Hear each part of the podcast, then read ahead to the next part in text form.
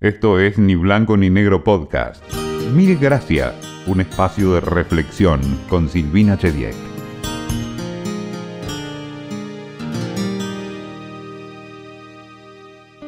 Siempre tuve más preguntas que respuestas.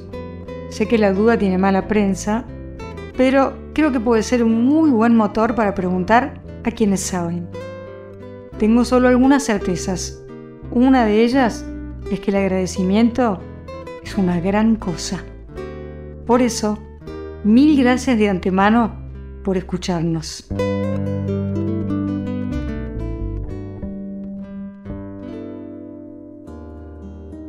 En el capítulo de hoy nos vamos a dedicar a hablar de autismo, pero estoy segura de que van a aparecer otras palabras eh, que tal vez eh, bueno, no conozcamos o siglas que no conozcamos.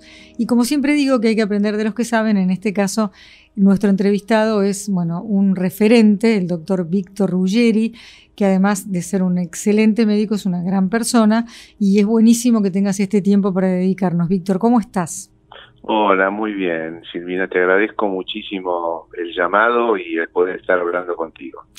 Víctor, eh, yo, por ejemplo, en lo personal, no voy a hablar mucho de mí en esto, sino ahora y por única vez, cuando empecé mi carrera hace muchos años, me interesé por el autismo porque me obsesiona la comunicación y en mi imaginario una persona con autismo, y no se decía así, se decía un autista, pero ahora aprendí, no te miraba, te parecía que no te escuchaba, pero que algunos ruidos lo perturbaban, no accedía al lenguaje.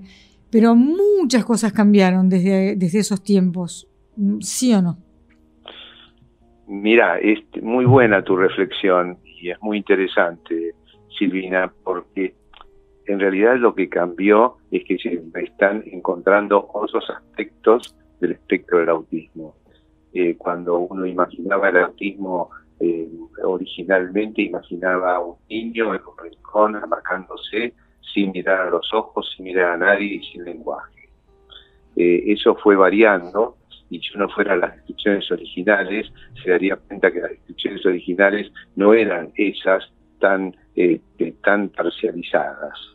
De cualquier manera, eh, cuando uno habla de autismo, habla de un trastorno o en la comunicación, en la integración social, conductas repetitivas, intereses restringidos, eh, y bueno, entonces en ese espectro de dificultades que tienen una base neurobiológica, y esto es un concepto importante, esto no es un problema, y eso también es parte de la historia, esto no es un problema de la madre con su hijo, no es un problema de relación, eh, y no es un problema psicológico, es una base neurobiológica, y un problema neurobiológico que lo genera, y entonces uno sabe muy bien que hay un espectro de síntomas que pueden ir desde tener un autismo de severo compromiso, un autismo con niños y con adultos no verbales, sin comunicación, sin interacción social, con conductas repetitivas y con severos trastornos de conducta. Pero también existen las personas con autismo eh, que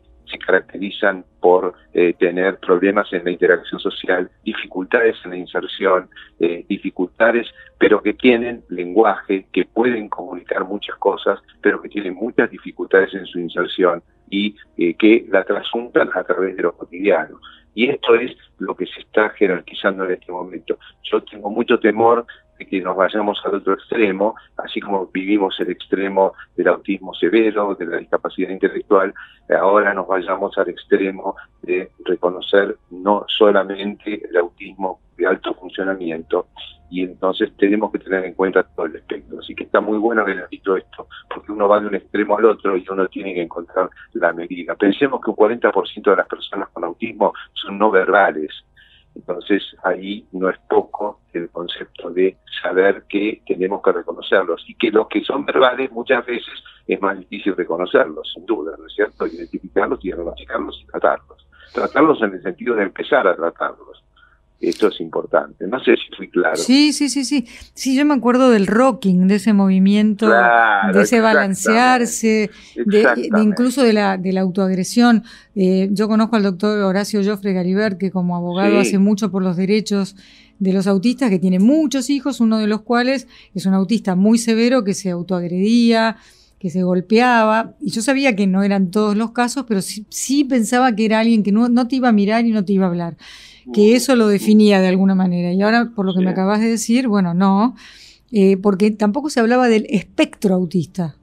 Claro, eso lo puso, es muy interesante porque eso lo hizo una psiquiatra inglesa que tenía una hija con autismo que se llamaba Lorna Wing, que falleció en el 2014, una genia, eh, y ella eh, describió el trastorno del espectro autista, como diciendo, no es ni un extremo ni el otro, es un espectro, y entonces es importante porque las personas con autismo severo siguen existiendo, entonces no hay que ignorarlas porque hay incluso en Estados Unidos hay una asociación de familias, padres de autistas, eh, de personas autistas severas, porque se quejan de que no son reconocidas. Imagínate hacia dónde estamos yendo, ¿no es cierto? Entonces, tenemos eh, todo el espectro en este momento y tenemos que reconocerlo todos. Los, los especialistas en este momento tenemos que tener más formación todavía que antes, eh, porque antes para darte un poco una idea, antes se hablaba, antes del autismo todo era retardo mental, ahora la llamamos discapacidad intelectual. Es aquel que no hablaba, no se comunicaba, bueno, un retardo mental. Después pasamos a los trastornos del lenguaje, y bueno, muchos eran trastornos del lenguaje. Después pasamos a los trastornos por déficit de atención, o sea, como hubo como modas, y estamos no podemos tener modas, tenemos que ver todas las cosas, y en ellas también el, el autismo. Y el autismo ahora no puede ser todo autismo, el autismo también puede haber trastornos de atención, el autismo también puede haber trastornos del lenguaje, el autismo también puede haber epilepsia. Entonces, eh, cada vez los especialistas tenemos que tener mayor formación y reconocer justamente esto que decías, el espectro. ¿no? yo, te, sigo llevando 30 años atrás y decía, eh, decía, no, entrevistaba a papás y mamás que decían, eh, la palabra siempre era la misma. Luego de un largo peregrinar por consultorios, tuve un diagnóstico. ¿Qué tan difícil es diagnosticar? Porque esto no es un análisis de sangre, no es tan fácil como eso, no es una tomografía o resonancia que te van a decir, es más una observación clínica. Totalmente, esa es otra cosa que es muy importante, eh, Silvina, porque eh, vos fíjate, no te van a sacar sangre. Esto no es como el test de embarazo, tenés positivo negativo, embarazado o no embarazada. Esto es eh, una, un trastorno de la conducta social, de lo que nosotros denominamos cognición social. Entonces, uno tiene que empezar a, tener en cuenta cuáles son las características. Y cuando vos decís eh, qué tan fácil es diagnosticar, primero tenemos que conocer el desarrollo típico. Hoy en día muchas veces se piensa solamente vamos a diagnosticar autismo. No, vamos a ver el desarrollo típico, por ejemplo, en un niño. Y una vez que veamos el desarrollo típico, que lo conocemos, podemos empezar a ver qué desviaciones el desarrollo tiene, porque no es solamente la desviación del desarrollo lingüístico, es la desviación de los intereses sociales, de su interés en jugar con otros, de estar con otros niños. O sea que fíjate que ya al año podemos tener signos precoces de autismo, el niño que no señala, el niño que no mira lo señalado, el niño que no responde al llamado por su nombre y no es sordo, entonces el niño que tiene una, no tiene una actitud anticipatoria. Fíjate que esos niños pueden ser, no vas a decir que tienen autismo a los 18 meses, pero si no hacen esto, tenemos riesgo de padecer autismo, tenemos preocupación por autismo y tenemos que trabajar. No podemos esperar a que pensar que Einstein habló a los cuatro años, entonces nosotros podemos esperar hasta los cuatro años. No, hay que actuar tempranamente. Ahora, te voy llevando por el camino este y vos decís, bueno, pero puede haber chicos que hablaron y pueden haber chicos que pasen un poco desapercibidos. Sí, y es muy importante porque supongamos que tenemos un chico de cuatro años que tiene lenguaje pero no se interesa en jugar, o de seis años y va al colegio y aprende y tiene muy buen aprendizaje y es el abanderado y nadie mira eh, muchas veces que a lo mejor ese chico no tiene amigos, a lo mejor ese chico no sale al recreo a jugar y se queda eh, mirando un libro de planetas o de dinosaurios, pero cuando va al colegio el aprendizaje está muy bien. Entonces, ¿qué pasa? Pasa desapercibido, porque la gente no mira el concepto social eh, muchas veces y mira el éxito de ser el abanderado o el mejor del colegio. Y ese es otro tema importante, porque también la cultura tiene que ver con esto, eh, y ahora que está hablándose tanto de mujeres en el autismo, te voy a llevar algo cultural. Eh, si vos tenés un niño de 7, 8 años en el recreo no sale y se queda leyendo un libro de planetas adentro del aula, es muy probable que un docente o el director de la escuela llame por teléfono los y diga, mira, este chico no sale, no, no sale al colegio, no sale a jugar a la pelota, no juega a la pelota. Ahora, si una niña de 7 u 8 años se queda en la biblioteca leyendo un libro, lo más probable es que piensen que es un intelectual. Entonces vos fíjate qué interesante solamente ese concepto que es de la cultura, de la cultura de la sociedad, ¿no es cierto? A eso sumaré otras características que podamos hablar posteriormente. No, no, sé si fui claro en lo que te quería expresar. Sí, últimamente estuve leyendo en la, de la posibilidad de las mujeres de enmascarar y sobreadaptarnos. Sí, ese es, yo sabía que iba a salir este tema, eh, es muy interesante. Yo en este momento estoy escribiendo porque tengo que dar una charla en España sobre em, camuflaje de autismo, así que es el tema que estoy, en este momento estoy escribiendo sobre eso. Y es interesante porque, a ver, en primer lugar, eh, todo el mundo camufla, todos camuflamos. El tema, cada uno puede camuflar en algo distinto y el camuflarse muchas veces uno lo hace para encajar. Claro. O sea, este es un golpe muy duro que uno se da cuando uno empieza a tomar conciencia. Por ejemplo, la moda. ¿eh? Una mujer o un hombre que quiere ir a la moda.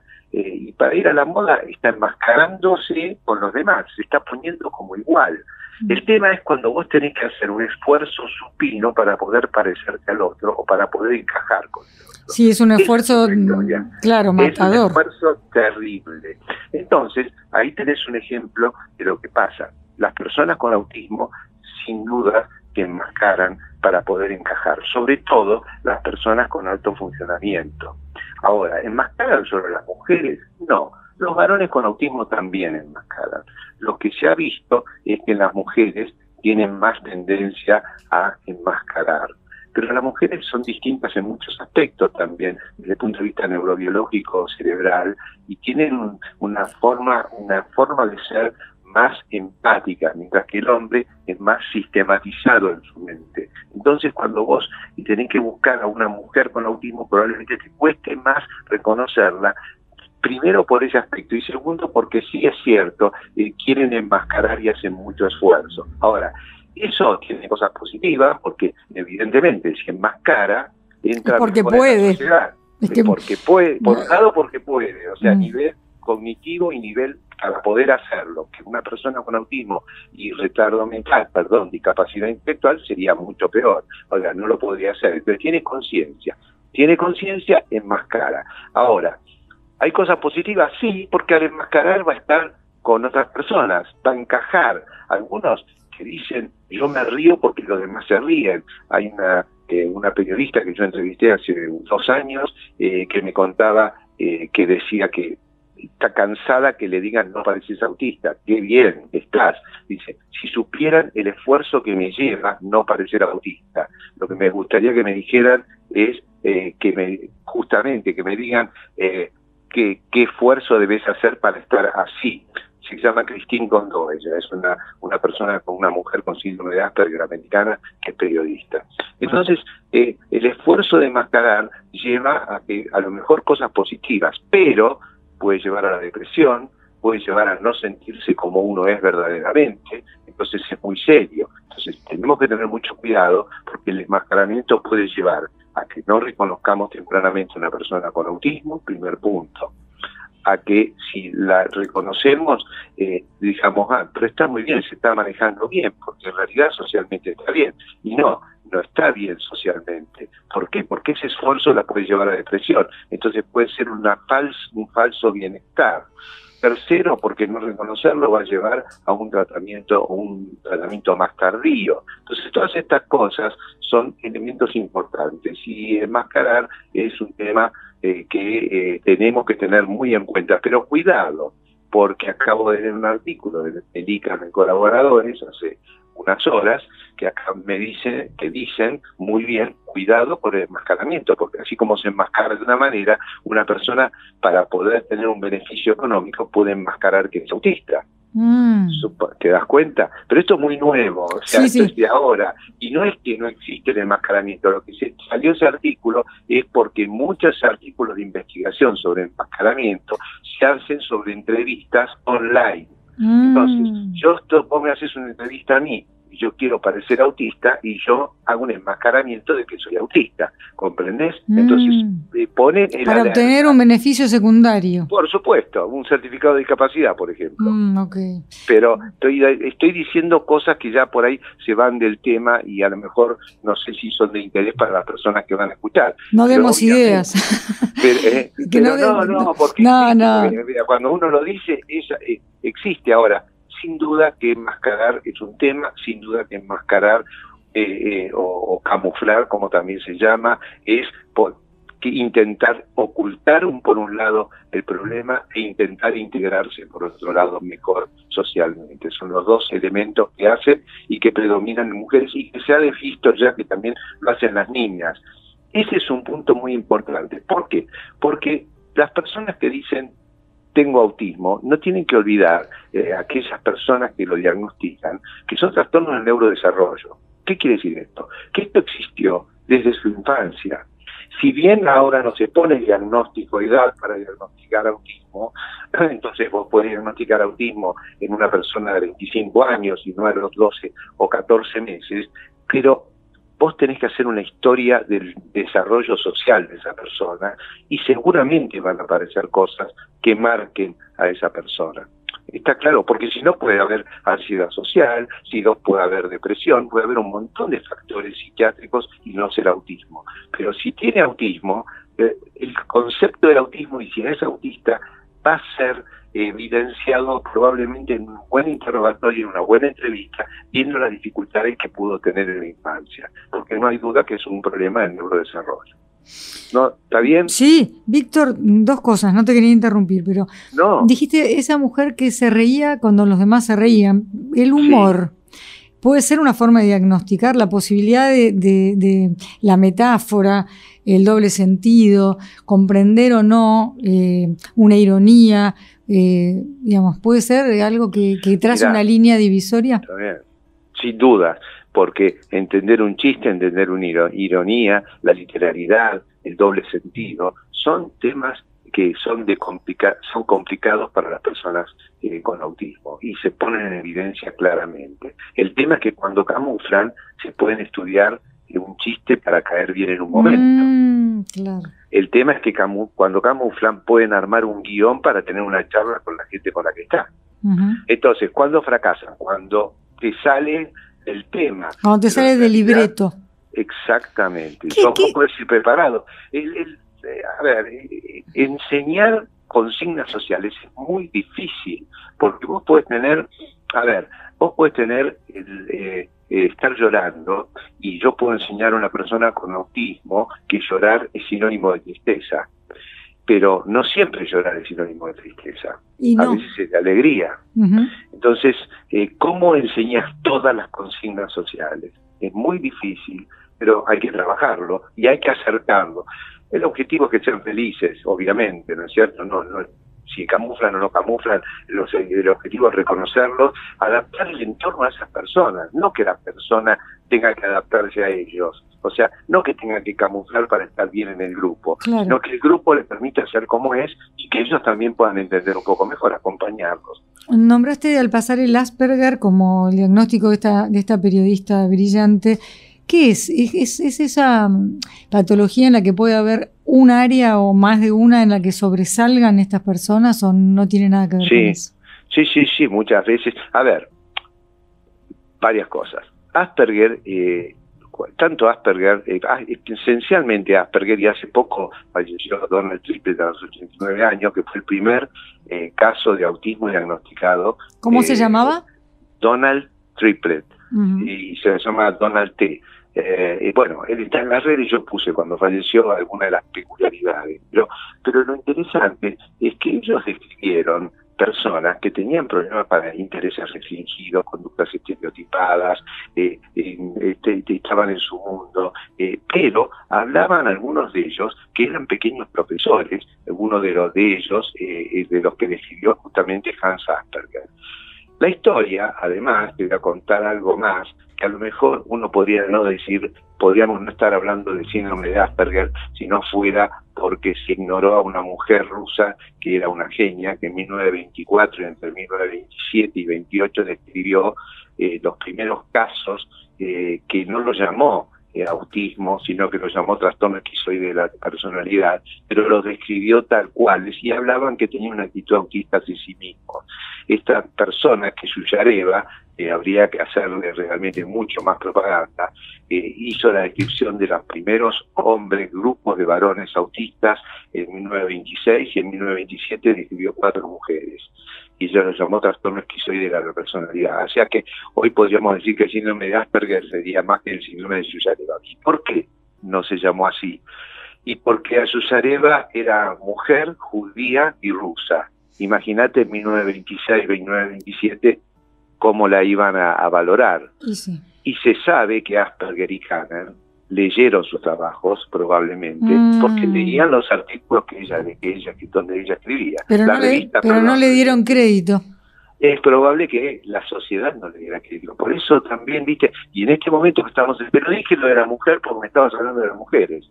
Y yo creo que una cosa es hablar del autismo en las mujeres y otra cosa es hablar de las mujeres en el autismo. Creo que se lleva un ejemplo para eso, como Lorna Wing, que recuperó a Asperger, porque Asperger no se lo conocía tampoco, porque era alemán y escribió en la época de eh, los alemanes, y se piensa que Kanner también, y perdón si estoy delirando y yéndome por las ramas, pero se piensa que Kanner tuvo mucha información de dos colaboradores de Asperger para llegar a las publicaciones que hizo.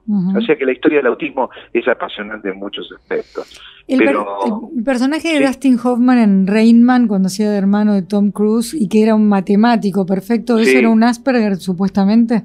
Y probablemente sea un Asperger que tenía alto funcionamiento, eh, pero vos tenés que pensar también que allí eh, es discutible porque no había tanto autovalimiento, él necesitaba mucho mucho apoyo, pero por eso es interesante que ahora el síndrome de Asperger sigue existiendo como entidad, eh, está muy bien porque las personas, digamos, se reconocen como Asperger, pero en realidad si son autistas tendrán un autismo con bajas necesidades de apoyo.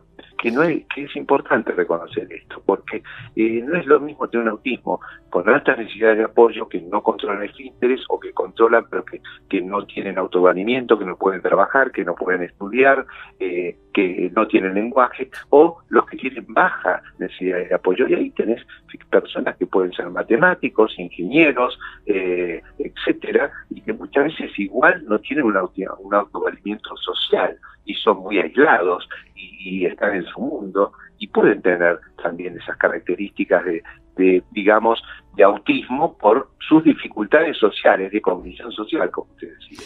Esto que estás hablando me, me hizo acordar una vez más, y vuelvo a 30 años atrás, eh, que la gran preocupación de los padres era que siempre se hablaba de niño autista y nadie pensaba en el adulto que una vez iban a llegar a ser. Y esta descripción que acabas de hacer, bueno, están los que se pueden valer y los que no, que son estos severos que estabas contando que en Estados Unidos se asociaron. Me acabo de acordar del nombre de una señora que se llamaba Temple Grading, capaz que, que, lo digo mal, que la trajo el grupo de, de APADEA, de, Asociación de Padres Autistas, y que tuve también la suerte de poder entrevistarla. Eh, eso fue porque me vino el recuerdo eh, de la nada. La serie de Big Bang Theory, por ejemplo. Eh, la teoría del Big Bang. Ese personaje que hace Sheldon, ¿qué es en realidad? A ver, Primero, fíjate qué interesante que cuando se hablaba de que de Temple Grandino, Grandino, como lo queramos llamar, de esta mujer, era una mujer con autismo. Cuando estábamos hablando, que predomina mucho más en varones, y se estaba hablando, cuando ella comenzó con esto, la relación era como 6 a 1, 7 a 1, ahora se acepta que la relación es 3 a 1 y para algunos es 2 a 1. O sea, fíjate qué interesante que el ejemplo del autismo era una mujer, y es una mujer, ¿no es mm, cierto? O sea, el primer punto. Y, bueno, vos la podés reconocer porque venía con ese diagnóstico, pero tenía sus peculiaridades. Era una mujer peculiar. Eh, si ella no decía que era autismo, vos podías decir que era una mujer peculiar. Así que ese es un punto. El tema de Sheldon, y bueno, es lo que se piensa siempre en el autismo. En el autismo eh, a veces se superficializa el tema. Entonces, Sheldon puede ser un síndrome de Asperger, Sí, porque te está mostrando que tiene literalidad, que no comprende consignas sociales, que no, no cumple con ciertas consignas sociales, etcétera. Pero cuidado, que el adulto con autismo es el, adulto, es el autismo a lo largo de la vida y un 20% de las personas con autismo de alto funcionamiento pueden tener eh, depresión severa y toman conciencia de su soledad. O sea que cuando llegas a la vida adulta tenés que pensar eh, que pueden aparecer otras dificultades, así como en la infancia puede haber trastornos del lenguaje y puede haber trastornos de atención que van a persistir en la vida adulta. En la vida adulta pueden aparecer esa falta, con esa conciencia de, soledad y, empezar con depresión. Y está descrita la depresión y está descrita la, la mayor ideación suicida. Por eso no hay que romantizar el tema, por eso hay que pensarlo seriamente hay que, y hay que acompañarlo, porque porque es a lo largo de la vida que vas a estar. Vos pensás que se habla de van a vivir, bueno, te, Triplet acaba de fallecer a los 89 años mm. y fue el primer caso de diagnóstico de autismo diagnosticado por Cana. Entiendo perfecto, hay que pensar en la, vida. La vida es muy muy larga y hay que pensar en todas las posibilidades. Por eso cuando uno hace un proyecto terapéutico, uno tiene que pensar en la adolescencia, tiene que pensar en los padres que van a estar grandes, los padres que no van a estar más, y hay que preparar una historia de vida, hay que preparar los antecedentes de la familia para que, la, para que sepan si hay antecedentes de alguna enfermedad especial, hay que prepararlos para el mayor autovalimiento posible. A mí me llegan muchas veces adolescentes, me vienen y me dicen, bueno, terminó la secundaria, quiero ponerlo a trabajar. Y yo les pregunto, bueno, a ver, ¿hace su cama? Ah, no. Eh, ¿Sabe hacerse una comida? No. Eh, ¿Sabe lavar los platos? No. Vos dirás, bueno, son cosas muy prosaicas. No, son necesidades básicas que él va a tener cuando viva solo o si mm. vive con una pareja. Entonces, uno tiene que pensar en la vida a largo plazo y en la felicidad de esas personas. Y también, para cerrar en este punto del adulto, pensar qué nos pueden dar ellos a nosotros. Mm. ¿Por qué? Porque el trabajar o porque el hacer algo por otro aumenta la autoestima, los mm. hace sentir bien. El otro día estaba mirando una, no sé dónde, ah, no sé si era en, Facebook, no, en Instagram, en los medios, eh, la alegría de un adulto autista que le estaba pagando una comida a su madre. Vos imaginate eh, lo que significa para esa persona eso, o lo que significa para, un, para una persona con autismo que pueda terminar de hacer su primer trabajo y hacer repositor en un supermercado. Mm. Y lo que significa para esa familia. Por eso yo valoro las pequeñas cosas. No me importa que sepan todos los planetas del mundo. Me importa que puedan ir preparándose para la vida y hay que preparar de entrada, hay que pensar de entrada, hay que pensar en distancia. Eso. No podemos esperar a los 18 años y decir, bueno, ahora vas a aprender a trabajar y ahora vas a aprender. No. Y estamos hablando de más autovalimiento, ¿no? De gente con autovalimiento. Disculpame si lo hago muy largo, muy disperso. No, no, súper interesante. ¿Qué es el TGD? Bueno, es un antiguo término que se llamaba trastorno generalizado del desarrollo. Ya no lo usamos más. No lo usamos más. ¿Y ahora qué decimos? No lo usamos más. Autismo. Yo, a ver, vos vas a escuchar que hay gente que dice trastorno del espectro autista. Hay gente que dice eh, condición del espectro autista. Gente que dice eh, autismo. Y yo digo autismo, no ando con vueltas. Y autismo podrá ser más leve, moderado o severo. No, no y condición, porque la palabra condición se saca de Estados Unidos, porque para aliviar el, el término trastorno. Si leen inglés y leen un poco, van a ver que condición también tiene que ver con trastorno. Entonces, eh, o con enfermedades. Entonces, no me importa, a mí lo que me importa es llamarlo como corresponde. ¿Qué tiene? Tiene autismo, perfecto. ¿Quieres decirle que es autista y lo está diciendo con respeto porque lo está diciendo con el con el concepto de la problemática que tiene, llamarlo así. El problema es reconocer la situación y acompañarlo. Eh, cuando llegan a tu consultorio también tenés que descartar, por ejemplo, un síndrome de Angelman. Sin duda. A ver. O sea, hay otras cosas. Yo, te digo esa, te digo esa porque tengo una amiga con un hijo que, tiene un síndrome de Angelman o síndrome, como se diga, y sé que puede haber confusiones porque eh, a ella no le pasó, creo, pero se confunde. Pero bueno, sí, sí tienes que poder encontrar otras posibilidades. Ese es el valor de la consulta neurológica. El valor de la consulta neurológica no es solo, en primer lugar, es ver cuál es la problemática, tener una hipótesis diagnóstica, esa hipótesis diagnóstica llevarla hacia un diagnóstico específico. Si yo digo, este tipo tiene autismo, entonces qué nivel de autismo tiene, cómo lo puedo ayudar y cómo lo puedo acompañar, pero por otra parte tengo que pensar eh, cuál puede ser la causa. Porque si bien no hay un gen que genere el autismo, hay muchas entidades neurológicas, genéticas, que se asocian con autismo. Y no es menor tener un asesoramiento genético para una familia, porque eso te puede dar un riesgo de, eh, digamos, eh, de repetición para esa pareja de otro niño o de otra persona con autismo, otro niño con autismo. Entonces, esa familia tiene derecho a saber qué riesgo tiene de tener otro hijo con autismo. Y si yo encuentro la causa genética, puedo decir eso, pero también puedo decir cómo puede evolucionar y también puedo decir qué complicaciones puede tener. Mm. Entonces, sin duda que tengo que diagnosticar entidades que puedan tener además autismo o que puedan manifestarse con autismo. Ese es un rol esencial del neurólogo, no es solamente, y, o sea, tenés que encargarte del diagnóstico, de la orientación terapéutica y de buscar la causa. Las tres cosas. Tengo entendido que el Angelman sí tiene un, a eso le vamos a dedicar a lo mejor un día un programa, eh, un, un podcast que, que sí hay un gen y que dicen que podría ser la primera enfermedad genética en curarse. O sea, sí, hay estudios en ese tipo. Mira, hay varios. Conmovedor, ¿no? Porque yo calculo que debe ser que están buscando solución para Alzheimer o, para Parkinson y, se toparán con que hay algo para hacer en otros en otros campos. Es que hay, hay Frágil X, por ejemplo, que es una es una entidad, es el síndrome que es la primera causa de discapacidad intelectual con muchos signos de autismo en varones, es la primera causa, y este este síndrome, eh, hay mucha investigación. Primero es un síndrome que yo tengo que buscar cuando veo un niño con autismo o un adulto con autismo, pero además eh, hay mucha investigación eh, de terapias. Y hay algo más que te puedo decir, vos me estás hablando de Angelman y está muy bien, es un síndrome genético, eh, que, que peyorativamente en un momento se le llamaba Margarita Feliz, porque siempre sonríe. Torpes y se ríen mucho sin causa y son muy torpes motrizmente. Entonces se le sacó ese nombre porque decía,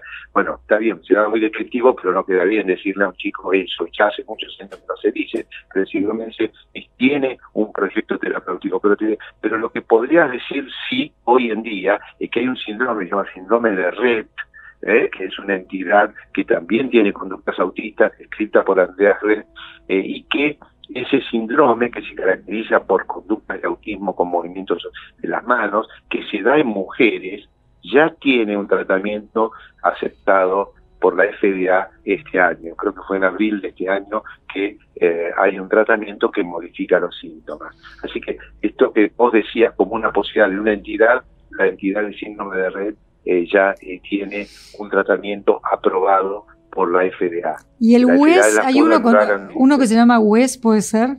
WES es una epilepsia, es un tipo de epilepsia. En cambio, el RED es una enfermedad genéticamente determinada producida por un déficit de una proteína que se llama MECP2 que altera, eh, digamos, el desarrollo del cerebro. Y esta droga impediría que se siga deteriorando y se no, y se estabilice ese deterioro del cerebro. Qué maravilla, qué maravilla. Em, quedó claro, pero yo volvería sobre algo que dijiste al principio, que es que el autismo, que algunas veces se asoció con eso, nada tiene que ver con el vínculo con la madre o, el entorno, no tiene nada que ver, y hay otras personas que lo asocian con las vacunas. Bueno, sí, eso se inició por un médico eh, hace muchos años en Inglaterra eh, que eh, había dicho que la, se producía por la MMR. Entonces hubo pánico, generó muchos problemas epidemiológicos y después se descubrió y describió, mira, es insólito porque él escribió una casuística y la, publicó en Lancet. Lancet fue la gran revista, es una gran revista inglesa que fue el faro para todo lo que fue la época del COVID. Todo el mundo se guiaba por las publicaciones de Lancet. Bueno, justamente este hombre había publicado un artículo en el cual decía que la MMR la, producía autismo, con lo cual generó pánico. Por suerte, hubo un infectólogo, Paul Offit, que describió y encontró que eso era mentira, lo desenmascararon, él lo que tenía era juicios en contra de los laboratorios para quedarse muchísimo dinero y a ese hombre que era médico que hizo esa denuncia, eh, algunos años después en Inglaterra también le sacaron el título de médico. Pero claro, tuvo eh, que Claro, porque, porque cuando se dice se publica no es una revista común, las revistas científicas, las publicaciones científicas en ellas se basan muchísimos de los tratamientos y de los enfoques. Por eso se decía lo del COVID y los de las vacunas y todas estas cosas. Bueno, ese mismo lance también publicado eso y tuvo que sacar, decía un muy grande, cruzado, y tuvo que sacar un artículo diciendo que porque habían descubierto que había falseado la, información. Gravísimo. De datos. Víctor, antes de, de, despedirnos, me dejé para el final el tratamiento, los tratamientos, Vuelvo a la detección temprana, porque no lo dijiste así, pero en varios pasajes de la conversación hablaste de la importancia de la visita al neurólogo, de la detección lo más temprana posible. Pero ¿hay tratamientos? ¿De qué forma los pueden ayudar? Sin duda. Eh, y, me parece bárbaro que lo que estás diciendo. Eh, en primer lugar, no hay una droga que cure el autismo, primer punto que es fundamental. Esto no es una enfermedad y además si encontráramos drogas, serían para entidades específicas, como te decía previamente, el síndrome de Rett, que, que, va a marcar una época seguramente con respecto a la evolución en esta niña. Pero también el proyecto tiene que ser un proyecto de intervención temprana, de intervención terapéutica a través de profesionales que tengan experiencia, que estén formados con distintos proyectos eh, entre las que son más reconocidos hay proyectos que se llaman el modelo de intervención temprana Denver, eh, que tiene mucho compromiso con el chico, mucho juego, mucha estructura, pero mucho juego de acercarse al niño. Estamos hablando de niños de, 12 meses y, o sea, en ese momento, como te decía, es una desviación del desarrollo y uno no está hablando de autismo, está hablando de signos de preocupación, un chico de 18, de 20 meses. Ese proyecto, hay otros proyectos que son siglas, que se llaman IMPACT, que, se trabaja con la familia y la familia trabaja con sus hijos.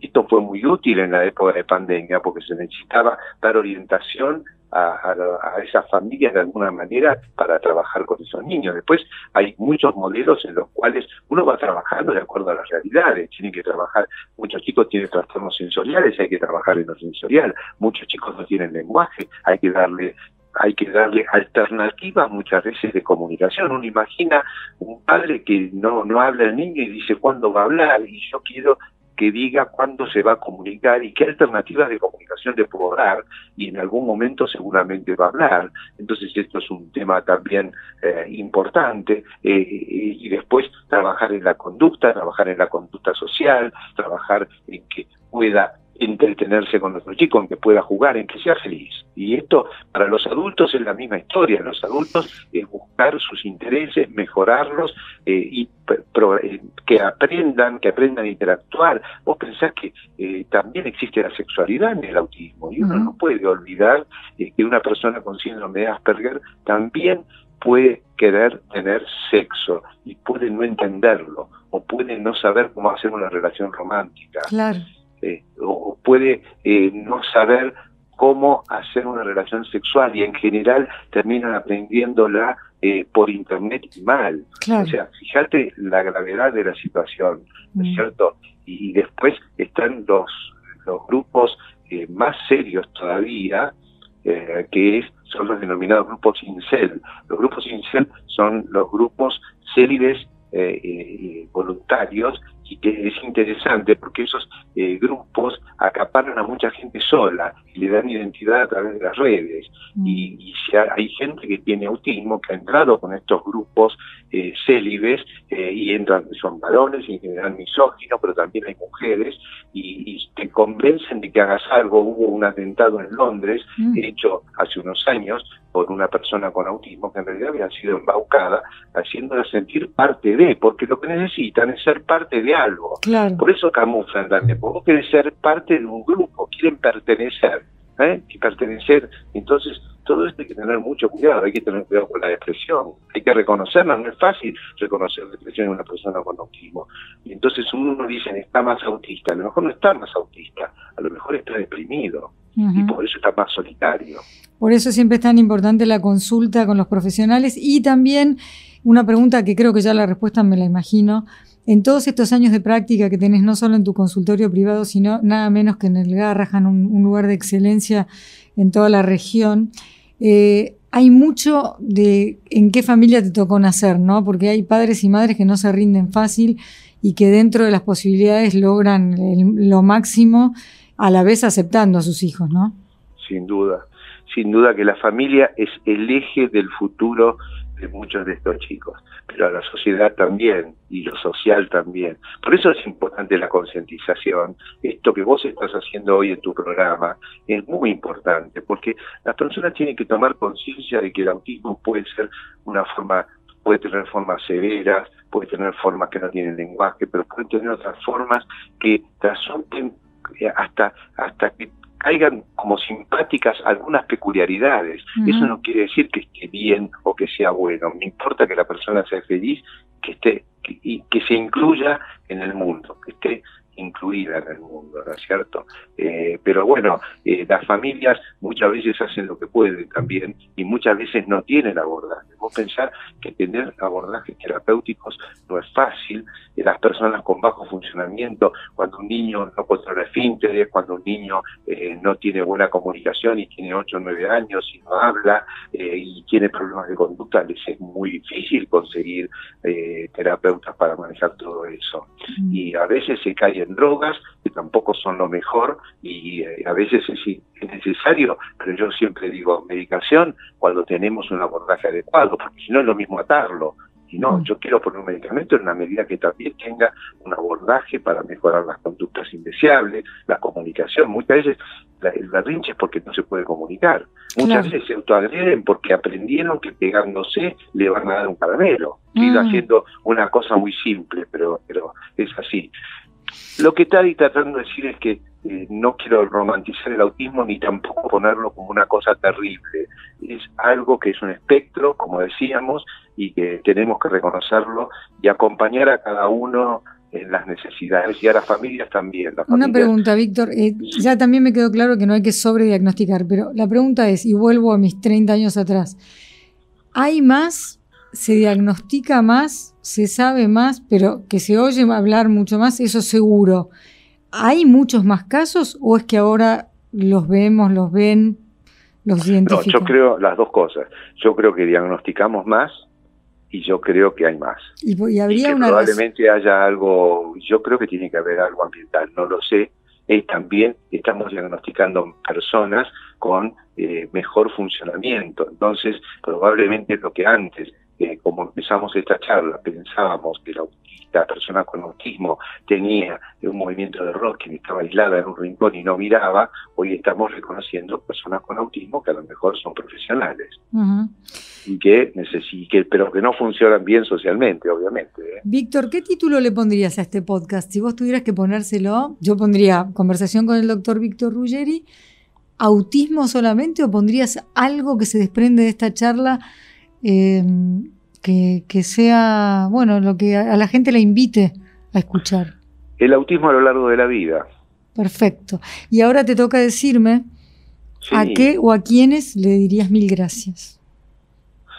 esa, esa es una es una hermosa pregunta eh, que me la hago eh, todos los días y, la expreso todos los días. Yo, uh, vos me conoces muy bien, ah, la expreso las gracias se las doy eh, a mis padres, se las doy a mi esposa, se las doy a mis hijos, se las doy a, las familias eh, que han confiado en lo más preciado que tienen, que son sus hijos, y que han confiado en mí para que yo los pueda acompañar.